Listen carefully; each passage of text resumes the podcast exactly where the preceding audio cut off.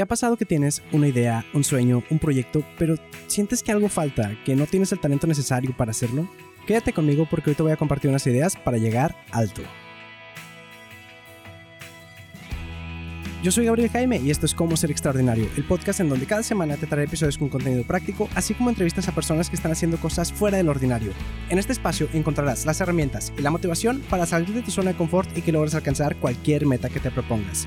Aquí nos enfocamos en hacer, en volver las ideas realidad y en pasar del sillón a la acción. En Cómo Ser Extraordinario.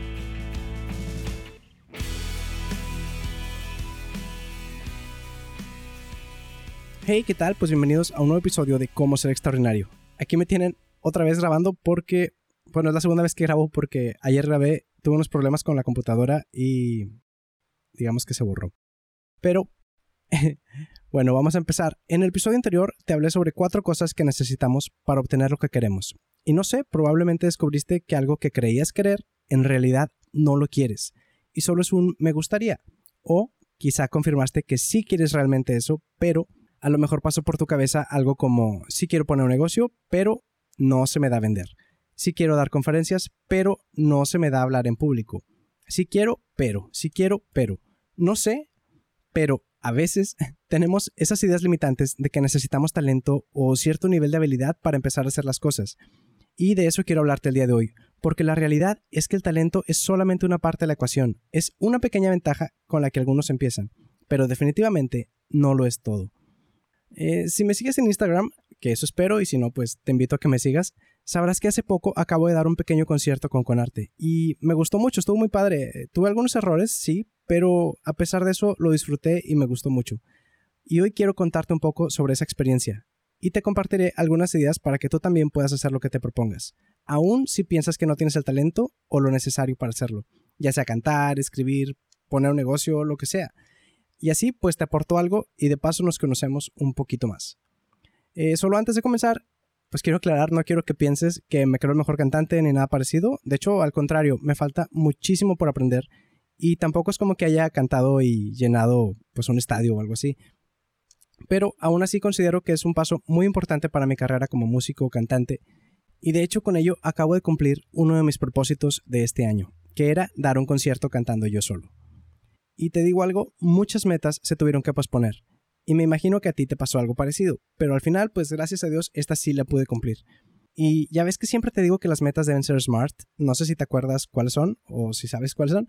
Si no, en el episodio 17 te hablo sobre ello. Pero bueno, las metas, como te digo ahí, deben ser alcanzables. Y esta yo la verdad la tenía como apenitas alcanzable. O sea, la verdad no creí que fuera tan posible.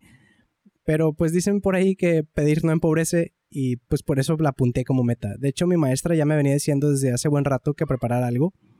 Y pues apunté la meta y a principios de año salió la convocatoria del concurso, pedían una papelería y un video mío cantando y pues mandé todo y me olvidé. Esta meta yo ya la daba por perdida, al menos por este año, por el tema de la cuarentena y todo eso, pero resulta que después me llegó el correo de que me seleccionaron para dar mi concierto. Pero bueno, como la idea no es echarte un rollo mareador, sino compartirte más que nada algunos pensamientos y unas ideas de cosas que pueden servirte de esta pequeña experiencia, te traigo, como ya es costumbre aquí, todo en una sola palabra, que es alto. Y la primera letra es la letra A, y es por anímate a empezar. ¿Quieres saber cómo empezar? Te doy la respuesta más tonta y a la vez la más útil que te puedo dar. Empieza. No puede ser más obvio. Si no empiezas, no empiezas. Todo camino comienza con un primer paso. Pie izquierdo, pie derecho, lo importante es darlo. En mi caso de la música, te podría decir que me obligaron. Lo que pasa es que yo llegué a la música porque mi mamá es de esas que te meten a todo a ver a qué le tienen para entretenerte. Afortunadamente, pues llegué a la música y me gustó. Entonces me metí a unas clases de guitarra y tiempo después ya entré a unas clases de canto. Y bueno, pues así fue como yo empecé a agarrarle cariño a la música. En tu caso, no sé qué quieras hacer, quizá quieres comenzar a escribir, entonces pues tienes que empezar a escribir. Aunque no publiques nada, pero si no empiezas, si no lo intentas, ni siquiera te vas a dar la oportunidad de saber si eres bueno en eso o no. O vamos a decir que quieres empezar un restaurante, pero nunca has cocinado nada. Pues tendrás que empezar a buscar recetas y hacer pruebas para saber qué es exactamente lo que quieres y cómo lo quieres.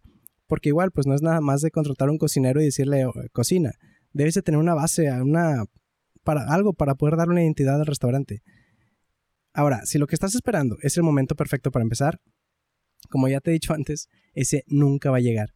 Sí, puede que algunos tengan suerte y de la nada se topen con el socio perfecto, con el maestro perfecto, con el curso perfecto, lo que tú quieras. Pero eso rara vez pasa. Si siempre estás esperando, se te va a ir el tren. Y después para alcanzarlo va a ser muy difícil. Por la razón que quieras, por la edad, por el tiempo, por la rodilla. Entre más tiempo pase, más difícil va a ser alcanzarlo. Y algo muy importante, empieza desde donde estás, con lo que ya tienes. Si traes ganas de hacer un podcast, por ejemplo, y no tienes equipo, pero tienes tu celular, graba con tu celular. Si quieres empezar a vender tacos, no, no tienes que esperar a tener un puesto local, puedes empezar a venderlos a domicilio desde tu casa. Es más fácil no empezar, pero lo difícil viene cuando te das cuenta del tiempo que perdiste. Por eso, anímate a empezar. Y si ya te animaste, entonces es momento de que dejes de lado el siguiente punto, la L, límites. Y sí, a veces familiares, amigos, maestros o la gente a tu alrededor en general puede aportar a construirte esos límites. A mí, por ejemplo, no sé, yo creo que me afectó un poco el hecho de que cuando era pequeño me dijeran que nunca podría dedicarme a la música y eso me limitó en cierta medida.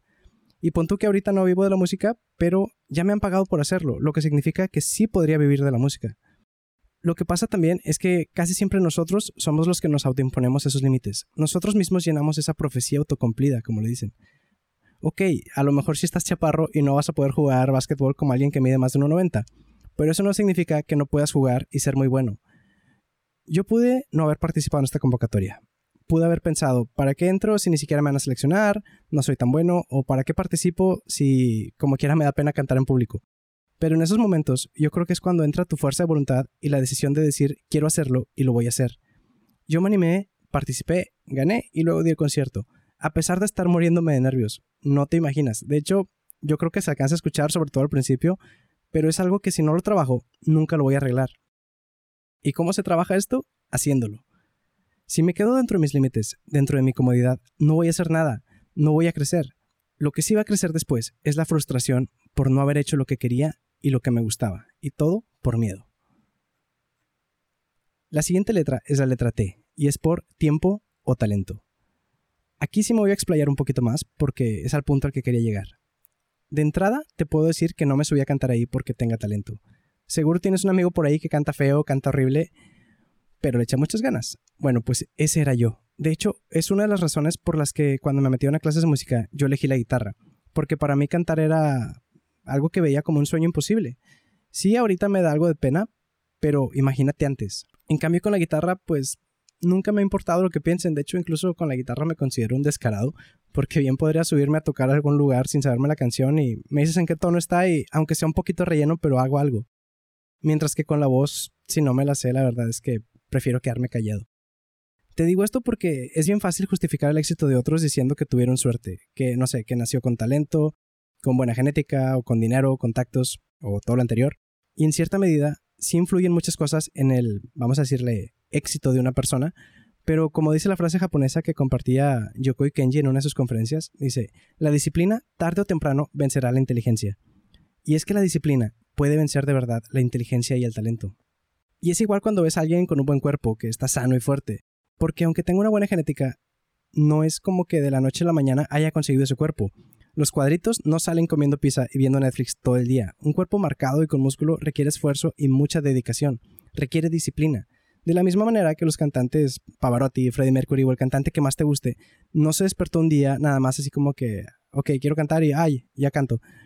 Le dedicaron tiempo. Por eso, el tip de aquí es, dedícale tiempo a eso que quieres hacer. Practícale, busca mejorar y así es como vas a mejorar. El talento no basta, ni lo es todo. Malcolm Gladwell, a quien ya te he citado en ocasiones anteriores, en su libro Outliers dice que son 10.000 horas las que necesitas dedicarle algo para ser excelente. No sé si sabías, pero un jugador profesional de fútbol entrena 4 horas diarias. ¿Cuánto le dedicas tú a eso que quieres hacer? ¿Cuántas horas le dedicas a la semana? Si haces el cálculo, te vas a dar cuenta que si le dedicas una hora diaria, todos los días, sin fallar, tardarías alrededor de 27 años en cumplir esas 10.000 horas. Y no te quiero desanimar, pero tampoco te quiero vender la idea de que con perseverancia podrás alcanzar cualquier cosa. Porque suena muy bonito, pero la verdad es que no es así. Al menos yo no creo que sea así. También por eso, en el otro episodio, el 17, donde hablo de metas SMART, que son clave a la hora de fijar objetivos, te digo que las metas deben ser alcanzables. Y es que debemos encontrar ese punto entre el que la meta es alcanzable, pero sin llegar a ser, digamos, negativos y llenándonos de límites que ni siquiera deberíamos tener. O es más, que ni siquiera sabemos que tenemos. Lo que sí creo es que con esfuerzo y disciplina puedes conseguir casi todo lo que te propongas. Y digo casi todo porque muchas cosas no se van a poder. Hay muchos factores que pueden afectar nuestro camino y que no podemos controlar. Ejemplo, el coronavirus, que seguro igual que a mí te movió muchísimos planes para este año. Pero, aún así, de todas esas cosas que intentes, creo que a pesar de que algunas no funcionen como esperamos, vale la pena arriesgarse por ello. Porque algo vas a aprender y algo vas a sacar de provecho. También por eso en el episodio anterior platicábamos un poco sobre analizar si de verdad queremos conseguir un objetivo, si vale la pena y su coste de oportunidad, que si no lo has escuchado, te invito a que lo escuches. Y te doy otro ejemplo. Hace casi un año empecé este podcast. Entre muchas razones, una fue porque quería mejorar mi manera de hablar y de comunicar ideas. Sé que no soy el mejor podcaster, ni este es el mejor podcast, pero estoy seguro que si escuchas este episodio y lo escuchas el primero, vas a ver que hay una gran diferencia. Es más, terminando este episodio, te reto a que lo escuches. Escucha el primer episodio, dura menos de dos minutos, es el tráiler del canal.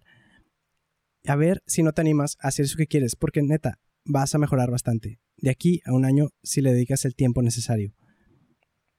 Para cerrar, tenemos una última letra. Y sin esta, lo demás no importa. Y es la O. Por oportunidades. Podrás ser el más talentoso y el que más horas le dedica al día, pero si no aprovechas las oportunidades cuando se presentan, se te van a ir, y muchas ya no vuelven. Si ya te animaste a emprender, aprovecha las oportunidades que se te presenten. Creo que sería muy triste que le dediques horas y horas y muchísimo trabajo a algo para luego tirarlo a la basura. De hecho, si lo piensas, y regresando un poco al punto anterior, el talento es una oportunidad. Y es una oportunidad de comenzar con cierta ventaja, como te decía. Hay mucha gente que aprovecha esta ventaja muy bien. A veces de pequeño te das cuenta de que te gusta dibujar, que se te da bien, y con el tiempo comienzas a hacerlo más y más y más, hasta el punto en que te vuelves excelente dibujando, pintando o cualquier cosa. Ahora, a lo mejor va a sonar contradictorio lo que sigue, pero tengo que decírtelo. No porque tengas un talento significa que tengas que hacerlo. A mí, por ejemplo, se me da hacer cosas con plastilina. Cuando era pequeña me metieron a unas clases de escultura con plastilina y salía con muy buenos trabajos. Obvio, dentro del contexto de que pues, era un niño y eran las primeras, pero hacía muy buenas esculturas. Nada más que resulta que no me gusta ensuciarme las manos, no me gusta trabajar la plastilina. En tu caso, quizás se te da el fútbol, pero lo tuyo es nadar, o se te da dibujar, pero prefieres escribir. O si vamos a hablar algo de oficina, quizá a ti se te da muy bien moverle las computadoras, pero lo tuyo es el trabajo de campo, te gusta más salir a ver a la gente, a los clientes. Ahí es donde volvemos al punto de los límites también. No porque tengas una habilidad para una cosa, significa que te limites dentro de esa área. La cosa está en el punto número uno, que te animes a empezar lo que quieres. Si bien también se habla del efecto Mateo, basado en el versículo 25-29. Si no lo conoces, es el que dice, al que tiene, le será dado, y tendrá más, y al que no tiene, aún lo que tiene, le será quitado. Este efecto lo usan psicólogos, lo usan economistas, se usa en muchas áreas, pero creo que poco se habla de los pasajes anteriores en donde se da el contexto de la parábola de los talentos. Que para no hacerte esto largo, dice que el siervo al que el amo le había dado poco, tuvo miedo de perder y mejor guardó lo que tenía. Entonces, cuando llegó el amo después, este lo regaña por negligente y perezoso, y entonces le quita ahora sí todo lo que le habían dado. ¿Y por qué fue? Por miedoso, porque dejó que el miedo le ganara, lo detuviera, y fue negligente, fue perezoso. Y no importa si no eres cristiano o no crees en la Biblia, de verdad me gustaría dejarte de tarea esta pequeña parábola. Te toma, la verdad, menos de 5 minutos leerla, y si meditas en ella, le vas a sacar muchísimo provecho. Ya por último, te quiero animar a que te olvides del talento. Si tienes la posibilidad de hacer algo y quieres hacerlo, hazlo y llega alto. Y bueno, eso es todo por hoy. Si el episodio te gustó, no olvides dejarme tu manita arriba y sabes que te agradezco mucho cuando me apoyes compartiendo este contenido. Suscríbete si no lo has hecho para que no te pierdas de absolutamente nada y hasta la próxima.